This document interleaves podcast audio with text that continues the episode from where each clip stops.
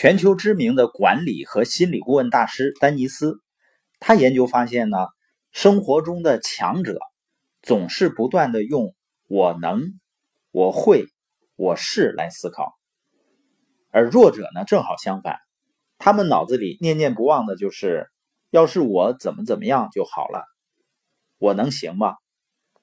总是呢抱着悲观和怀疑的态度。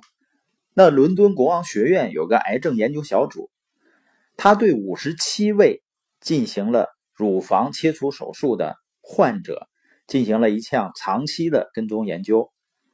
他们发现呢，积极的和癌症抗争的患者中呢，有百分之七十的人十年以后还活着，而那些得知结果后心灰意冷的患者呢，有百分之八十因为伤心绝望很快就去世了。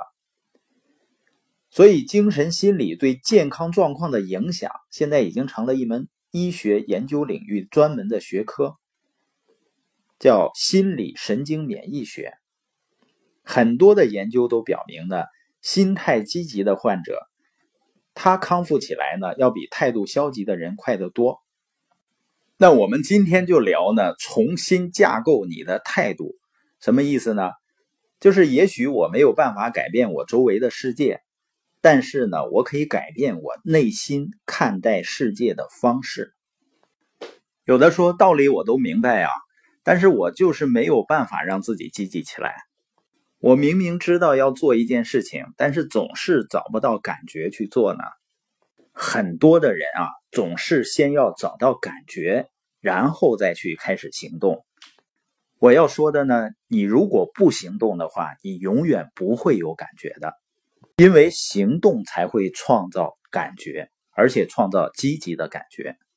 也就是说，我们想成为一个什么样的人，我们就努力的去按照那个角色去做事儿，模仿、学习、行动，然后呢，把它转换成我们自身的一部分。像有的人说呢，我已经没有爱的感觉了。实际上，爱是动词，你只有去爱。就会产生感觉。哈佛的心理学家杰罗姆·布鲁纳说过：“相比之下，先行动再产生感觉，比先产生感觉再行动要更加可行。所以呢，开始行动吧，不管你是否清楚这样做的动机。就跟很多父母要调整、改变孩子的态度，你要从哪儿开始呢？就从行为上开始调整啊。”因为你告诉孩子说改改你的态度，这个意思呢好像很难捕捉，效果呢也不明显。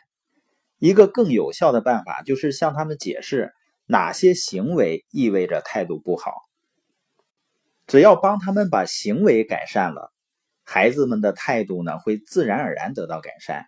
所以呢，对小孩子，你教育他说要感恩，不如说呢让他每天。向家里每一个人说一句感恩的话。我们都知道习惯成自然嘛，也就是说，重复的力量是很强大的。